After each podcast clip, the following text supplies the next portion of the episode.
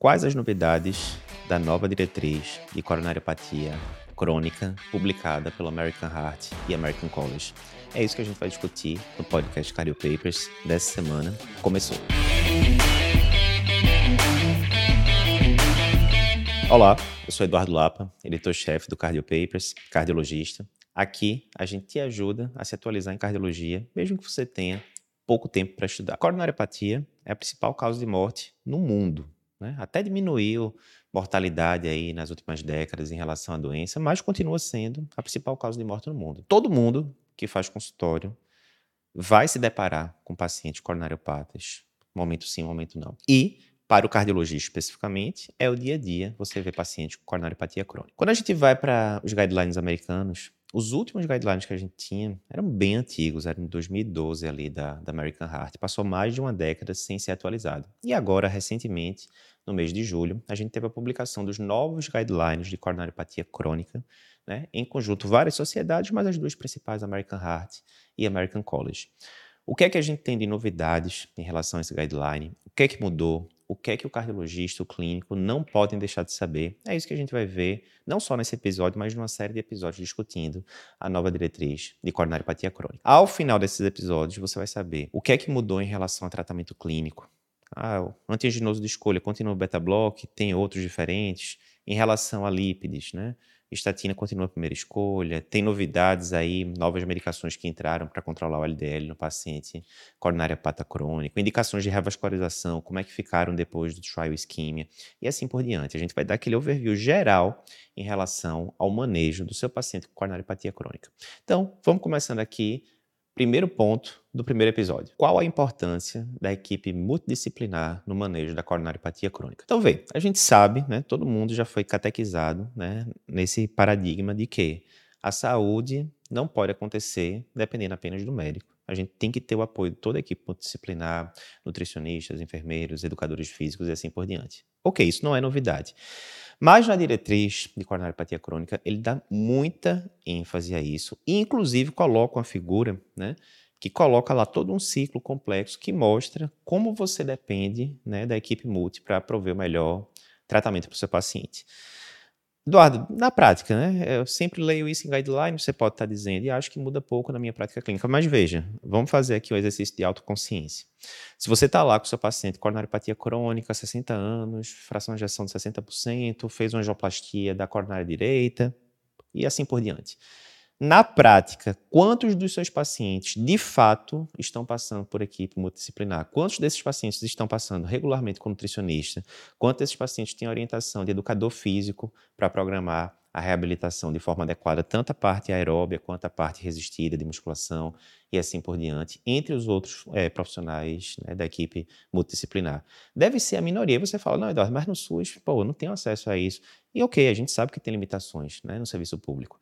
Mas e no privado, nos seus pacientes de consultório particular? Você está encaminhando esses pacientes ativamente para um nutricionista da sua confiança, para um educador físico da sua confiança, ou você está dando aquela indicação genérica? Não, chefe, vai lá fazer exercício, uma, faça uma caminhadazinha, a gente vai discutir isso daqui a pouco, né?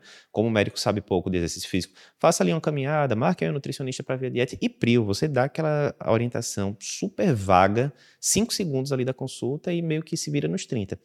A visão cada vez mais é o quê? Você precisa da equipe multi e o médico poderia ter um papel de protagonismo aí de servir como hub, né? Ele que vai estar acompanhando o paciente ali durante anos, né? Na visão ideal, na minha opinião, ele deveria ter no, no, serviço privado o nutricionista de escolha, não é, procure o nutricionista, procure fulano, ciclano, beltrano, que eu confio e que já está alinhado aqui, né, com, com o que eu preconizo. Educador físico, procure Ciclano, Fulano, Beltrano, porque ele tem experiência com pacientes cardiopatas, vai passar o exercício, a gente vai discutir daqui a pouquinho sobre reabilitação. Então, tudo isso tem que ficar amarrado. Do mesmo jeito, quando a gente recebe um paciente no consultório, a gente quer pedir um eco, o ideal não é falar, olha, faça ali um eco. Não, olha, faça eco com fulano lá no Hospital X ou com Cicrana no serviço Y. Por quê? Porque são pessoas que você confia, que é, vão fazer o exame com esmero, de acordo com as evidências mais recentes, etc. Então, equipe multidisciplinar muitas vezes fica parecendo ser só repetir, etc., mas não.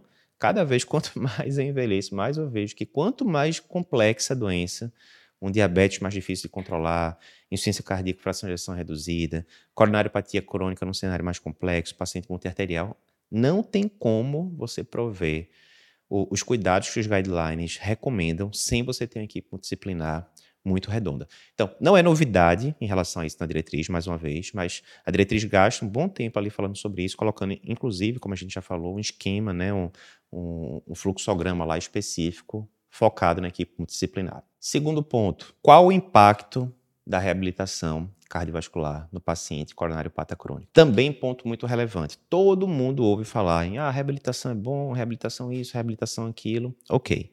Na prática, quantos por cento dos pacientes que você atende no SUS ou no privado de coronariopatia crônica estão engajados em um serviço de reabilitação propriamente dito, ou formal, né, serviço XYZ de reabilitação, ou tudo bem, se não tiver né, no padrão ouro ali, etc., mas pelo menos fazendo, né, atividade física e outros componentes da reabilitação de forma né, regular, padronizada, com acompanhamento de alguém, etc. Deve ser a minoria. E aí vem, muitas vezes, eu falo isso direto para os residentes, muitas vezes a gente chega, pega um paciente com coronariopatia crônica, fica ela cobrando mil coisas em relação a repetir cintilo, não, fazer CAT, não, angioplastar aquela lesão crônica ou não. E cada vez mais, a gente vai discutir isso mais para frente, a gente tem evidência de que essas estratégias não tem repercussão sobre mortalidade, por exemplo. A gente vai falar depois sobre revascularização, né, tirando cenários muito específicos, né, em que as evidências é que não, não aumenta a sobrevida no paciente com coronariopatia crônica. Já a reabilitação, a gente tem evidência sim. Na diretriz ele cita vários trabalhos e ele fala que no contexto de coronariopatia crônica, principalmente no paciente que já foi revascularizado, tanto em termos cirúrgicos quanto percutâneo, no paciente que tem coronariopatia crônica, mas que já teve histórico de infarto prévio. Principalmente nessas populações, a gente tem vários trabalhos mostrando que reabilitação diminui mortalidade geral, diminui mortalidade cardiovascular, diminui internações eh, hospitalares, melhora a qualidade de vida. Então, veja, muitas vezes é aquilo, você está gastando muito tempo pensando e cobrando uma estratégia que através de vários estudos, né, no caso da revascularização, né, principalmente a revascularização percutânea, não aumentou sobrevida no paciente com coronariopatia crônica, ao passo que uma estratégia extremamente eficaz e que você consegue implementar, pelo menos que parcialmente, né, mesmo no SUS, é, você consegue implementar um regime de atividade física mesmo. Muitas vezes você gasta nada da sua consulta orientando o paciente isso, ou faz aquela orientação genérica, tipo, Sr. José, o senhor está sedentário? É bom fazer ali algum exercício, faça uma caminhadazinha e prio. Acabou a orientação em relação a isso. Então, primeiro, reabilitação é crucial. Mais uma vez, não é uma novidade isso. As diretrizes já vêm falando isso há muito tempo, mas é um ponto aqui, a gente não está falando só de novidade, a gente está falando pontos importantes que o cardiologista não pode deixar de saber. Então, reabilitação é importante. Está lá um catatal de referência, que a diretriz fala, primeira coisa. Segunda coisa, basicamente a diretriz coloca como classe 1, se o paciente tem coronariopatia crônica né, e não tem contraindicações, etc., ele deve participar de um programa de reabilitação, certo? Cardiovascular. Terceiro, né, aquelas metas que a gente costuma saber. Qual é o ideal? Né? O ideal é que o paciente faça pelo menos 150 minutos de atividade física aeróbia moderada por semana, né? pelo menos 150. Seria o que é isso, Eduardo? Exemplo, né? para a maioria dos pacientes, você está fazendo esteira ali, caminhando a 6 km, é, km por hora, ou está fazendo uma caminhada no parque, alguma coisa no ritmo rápido, né? de forma que não é uma corrida, mas que suba a frequência cardíaca. Grosseiramente, isso aí já seria uma atividade moderada. 150 minutos por semana. Para, alguns é muito, para outros é pouco. O fato é, 150 minutos por semana, por exemplo, o paciente teria que fazer meia hora de exercício aeróbio cinco vezes por semana. Certamente não é todo paciente que está fazendo isso. Além disso, Eduardo, musculação é importante para esse tipo de paciente. Tem tempo que as diretrizes falam. E sim, assim como para paciente hipertenso, obeso, diabético, as diretrizes recomendam que esse paciente faça pelo menos duas sessões de exercício resistido, musculação, por semana. Certo? O ideal, e a gente não vai entrar, a gente já fez podcast aqui previamente sobre reabilitação, onde a gente discute todo o protocolo pré-reabilitação. Esse paciente tem que pedir uma, tem que pedir é, um ergospiro, tem que pedir um ergométrico antes. Como é que eu faço para saber que grau de atividade física ele consegue fazer. A gente tem com o doutor Inês Remígio um podcast só sobre isso, você pode colocar aí reabilitação, cardiopapers que vai aparecer. Mas o importante é, você tem que fazer, é classe 1, né, é recomendado, diminui desfecho, inclusive de mortalidade geral cardiovascular, e você pode perguntar, Eduardo, mas nem todo paciente coronariopata crônico vai poder fazer reabilitação, correto? E no final das contas, a maioria vai conseguir. Né? Via de regra, e mais uma vez a gente tem um episódio só sobre isso, Você vai pensar em segurar a reabilitação cardíaca quando o paciente estiver francamente descompensado, agudizado, alguma coisa do tipo. Exemplo, um paciente com coronariopatia crônica acabou de infartar, está internado agora, vai angioplastar amanhã, né? Está na emergência, etc. Não dá para fazer reabilitação agora. Paciente que tem coronariopatia crônica, tem insuficiência cardíaca associada e está descompensado, está cansando para tomar banho. Não é hora de fazer reabilitação. Paciente tem coronariopatia crônica, mas que vem piorando e agora está com angina CCS4, está sentindo dor daqui para ali. Não vai dar para fazer agora. Paciente tem coronariopatia crônica, acabou de descobrir, fez um CAT ontem e descobriu que tem uma lesão de tronco de 95%, anatomia feia e está na lista para fazer cirurgia de revascularização miocárdica daqui a uma semana. Não está na hora de fazer reabilitação. Mas veja, todos esses casos, primeiro, né, são casos meio extremos. Segundo, né, Sinceramente, você não teria que ler num guideline que esses casos aí não pode fazer reabilitação. Eu acho que é até bom senso, né? Que você vai segurar um pouco a atividade física nesse, nesses pacientes. Mas, tirando esses casos bem extremos, o paciente deve sim fazer reabilitação. Né? Ah, Eduardo, mas ele fez infra no teste ergométrico com uma frequência cardíaca de 130 batimentos por minuto, etc, etc. E não tem indicação de revascularizar agora. Ele pode fazer reabilitação? Pode, mas aí tem as as dicas para até quanto de frequência cardíaca você pode fazer naquele paciente. Ah, Eduardo, mas o paciente está com angina CCS2. Na hora que ele vai subir ali uma escada, às vezes ele diz ali que quando está chegando no segundo andar, sente um pouquinho de angina. O resto dos exames estão tranqui tranquilos, não está com insuficiência cardíaca descompensada. Tal. Esse paciente pode fazer algum grau de reabilitação? Pode e deve, mas mais uma vez, aí tem uma série de peculiaridades, até quando o paciente pode fazer atividade física, né? até quando ele pode forçar, até quando a frequência cardíaca pode subir. Geralmente você vai precisar de um ergospiro para guiar isso, mas o fato é, saia da inércia terapêutica e você, se você como médico não valorizar o, o que a reabilitação pode prover para o seu paciente, adivinha o quê? Se você não está convencido, você não vai convencer o paciente. E aí está ali aquele paciente com um bocado de fator de risco, coronariopatia e os fatores de risco associados, muitas vezes hipertensão, diabético, e vai ter ali outro diagnóstico que muitas vezes você não coloca no prontuário, mas deveria, que é sedentarismo. Lembrando que sedentarismo tem sido, inclusive, né? É um fator de risco, é, é uma doença. Então você tem que é, agir no seu paciente mais uma vez, mais uma vez. Muitas vezes a gente foca muito tempo, esforço, pensamento em intervenções, medicações que vão mudar pouco o, a evolução da doença do paciente, enquanto que reabilitação, que muda bastante, a gente deixa totalmente, não é nem secundária, é terciário. Né? Tá errado, a gente precisa mudar a mentalidade em relação a isso. Terceiro ponto, qual antianginoso de escolha no paciente com coronariopatia crônica? Esse aqui é interessante. Vamos fazer um overview aqui das diretrizes. Se a gente vai para a diretriz brasileira, né, que já é antiga aí de coronariopatia crônica, né, enquanto eu estou gravando esse episódio, a última diretriz ali era de 2014, né, a gente está aqui no meio de 2023. Então, diretriz antiga, o que, é que a diretriz falava brasileira? Olha, primeira escolha de antiaginoso beta-bloqueador, salva o paciente que tem contraindicação, ah, o paciente é asmático, está sibilando aqui na minha frente. Agora não vai dar para usar beta-bloqueador, né, mas salvo contraindicações, beta-bloqueador, não deu certo de corrigir só com beta-bloqueador, de melhorar a angina, aí você vai para uma segunda linha de medicações que teria seria, entre outras coisas, antagonista canal de cálcio, trimetazidina e vabradina, né? Tem um acrônimo AIT que a gente fala, né? A de antagonista canal de cálcio e de vabradina de trimetazidina.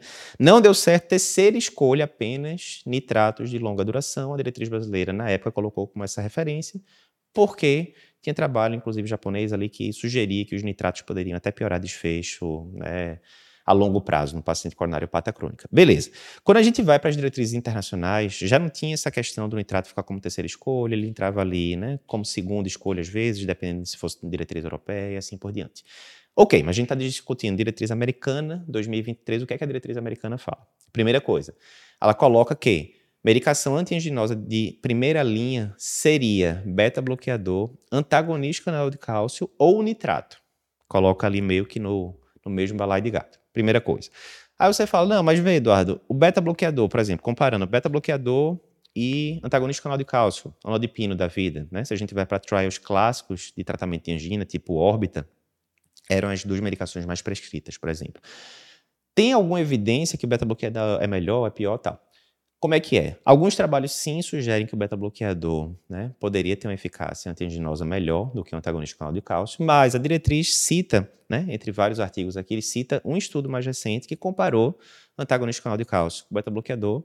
O endpoint primário era a tolerância ao esforço físico, etc. Muito comum eles verem isso, né? Coloca o paciente na esteira e vê quanto tempo ele consegue fazer, etc. Não teve diferença a diretriz usa esse artigo como uma das referências para dizer, olha, dá meio que no mesmo, você usa um ou outro e tal. A gente sabe que boa parte desses pacientes não vai ficar assintomático com apenas um antianginoso. E geralmente você vai ter que combinar realmente mais de um. Muito comum você fazer essa associação. Beta-bloqueador com alodipino da vida, por exemplo. Né? Mecanismos de ação diferentes, né? O antagonista com de cálcio poderia ter um efeito ali, né? Vasodilatador, o beta-bloqueador já diminui mais é, frequência cardíaca. Então, são mecanismos diferentes. Mas, primeiro ponto relevante isso. Coloca ali beta-bloqueador antagonista de canal de cálcio junto com nitrato como opção de primeira escolha. Primeiro ponto relevante. Segundo ponto relevante, né? A diretriz fala, lembra que eu falei que na diretriz brasileira a ivabradina podia ser ali uma medicação de segunda linha como antigenoso da DAC crônica? Pois é. O que a diretriz americana fala é, você não deve usar não deve, está lá na diretriz, classe 3, risco de malefício. Você não deve usar ivabradina como antianginoso em paciente coronariopata crônico com fração de ejeção preservada. Por que isso, Eduardo? Ele cita um, um trabalho que já tem vários anos já no New England, né, mas que não tinha ainda na, na diretriz antiga, de 2012. Cita esse trabalho com mais de 19 mil pacientes, foi publicado no New England, e que comparou-se ali, né, no paciente com coronariopatia crônica. C, além da terapia antiaginosa, né, tradicional, você comparar ivabradina ou placebo em dois grupos para ver como é que esses pacientes iam evoluir. E, é, resumo da ópera, o trabalho foi neutro, não teve diferença com o uso da ivabradina, mas em um determinado subgrupo ali de pacientes que tinham angina mais limitante, etc., houve né, até um leve aumento de desfechos cardiovasculares, por exemplo, infarto no grupo que usou ivabradina. Mais uma vez, é aquela história de análise exploratória. Você tem um trabalho que é neutro, né? Ele não disse, não, ivabradina é pior no grupo geral. Também não disse que era melhor. Deu igual, né? Placebo e ivabradina. Mas nesse subgrupo de pacientes com angina mais limitante, né, ao esforço, houve uma tendência ali de piora de desfecho, né? Ah, Eduardo, será que seria o ideal colocar que não é para usar e ponto final? É discutível. A gente está dizendo aqui o que a diretriz disse. Então, a diretriz fala, não, vou parafrasear aqui traduzindo já. Em pacientes com coronariopatia crônica e função normal de VE, a adição de vabradina ao tratamento antiaginoso é, tradicional é potencialmente harmful, né? É, é perigoso, danoso para o paciente.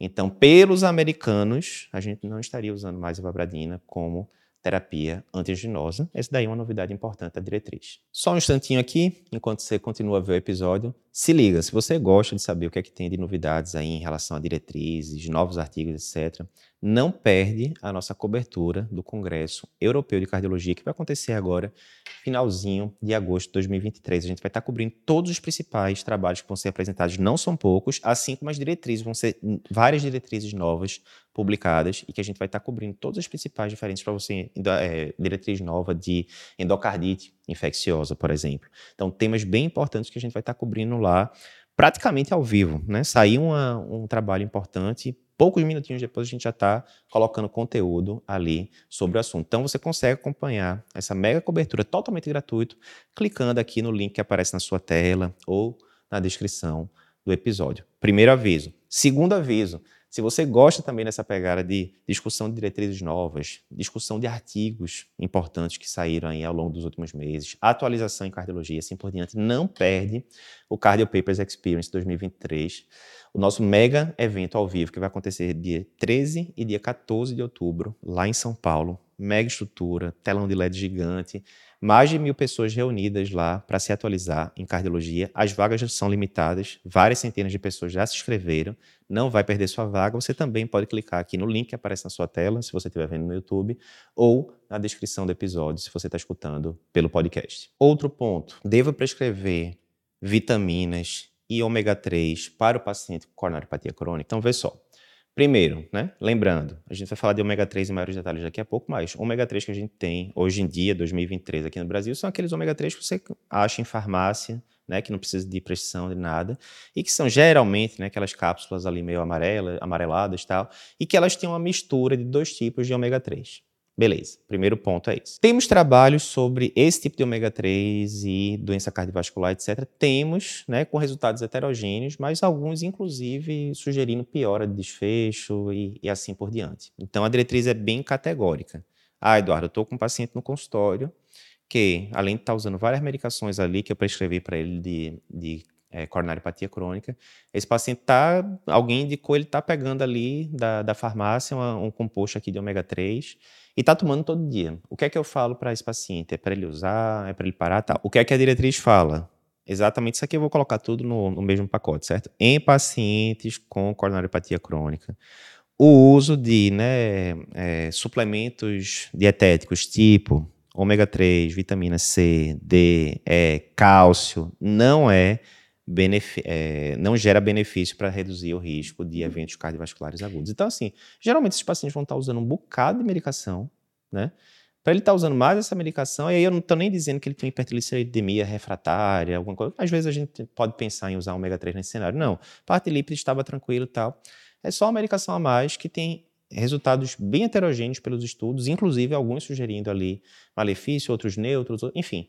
Tendência é, é, sacar fora. Ah, Eduardo, em relação a essa questão, eu já vi muita gente prescrevendo vitamina D para diminuir desfecho cardiovascular do paciente, ou complexos multivitamínicos. Cai na mesma história. A gente tem um bocado de trabalho com vitamina D. Inclusive, a gente tem um viral trial que saiu em 2018, se não me engano, a gente cobriu na época no Cardio Papers e tal, e que foi um trabalho grande que saiu no New England, que avaliou justamente isso, de uso de vitamina D para diminuir desfecho cardiovascular, e o resultado foi é, neutro, não teve benefício. Então, paciente, mais uma vez, a gente tem que lembrar, pessoal, esses pacientes com coronariopatia crônica, a gente vai revisar daqui a pouco a prescrição, mas esses pacientes têm que estar usando um bocado de medicação, né? aspirina, muitas vezes inibidor de ECA, beta-bloqueador, outros antiginosos, estatinas. Muitas vezes as estatinas sozinhas não vão resolver, vai ter que associar ezetimibe outras medicações.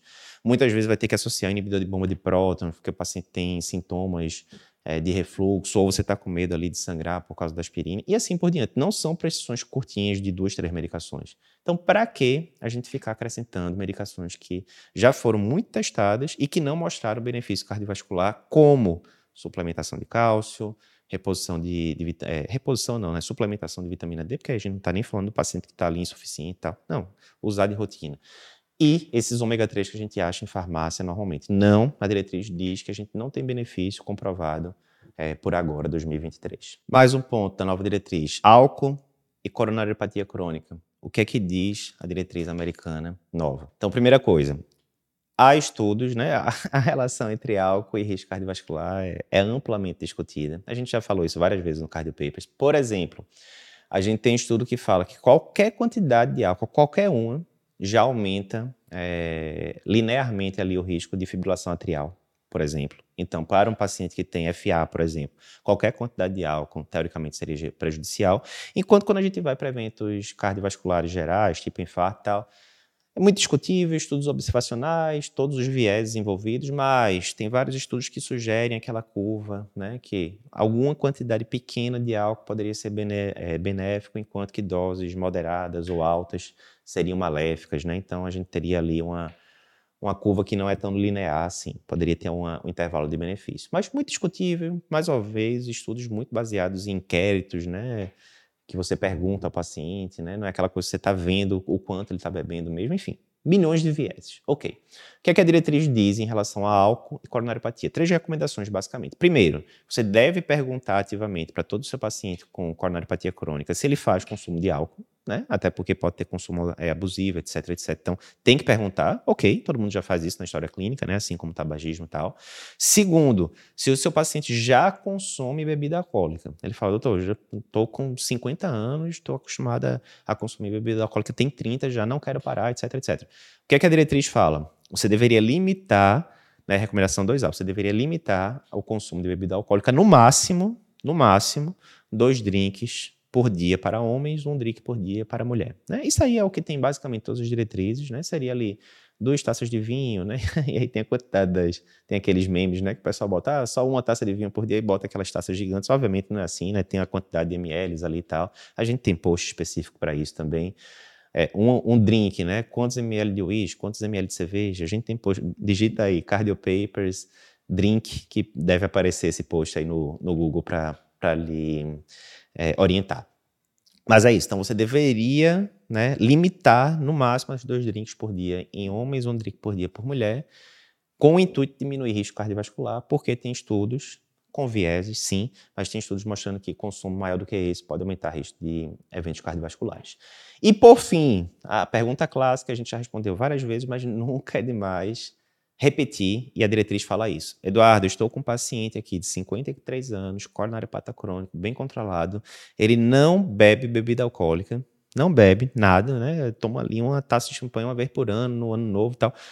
Esse paciente é interessante eu introduzir bebida alcoólica para ele com o intuito de diminuir risco cardiovascular, já que você mesmo disse agora há pouco que tem estudos observacionais que sugerem que talvez, quem sabe, doses baixas de bebida alcoólica possam ter efeito protetor cardiovascular. E essa diretriz americana, assim como várias outras brasileiras, etc., fala não. Se o seu paciente é abstêmio, você não deve introduzir bebida alcoólica para esse paciente. Por quê?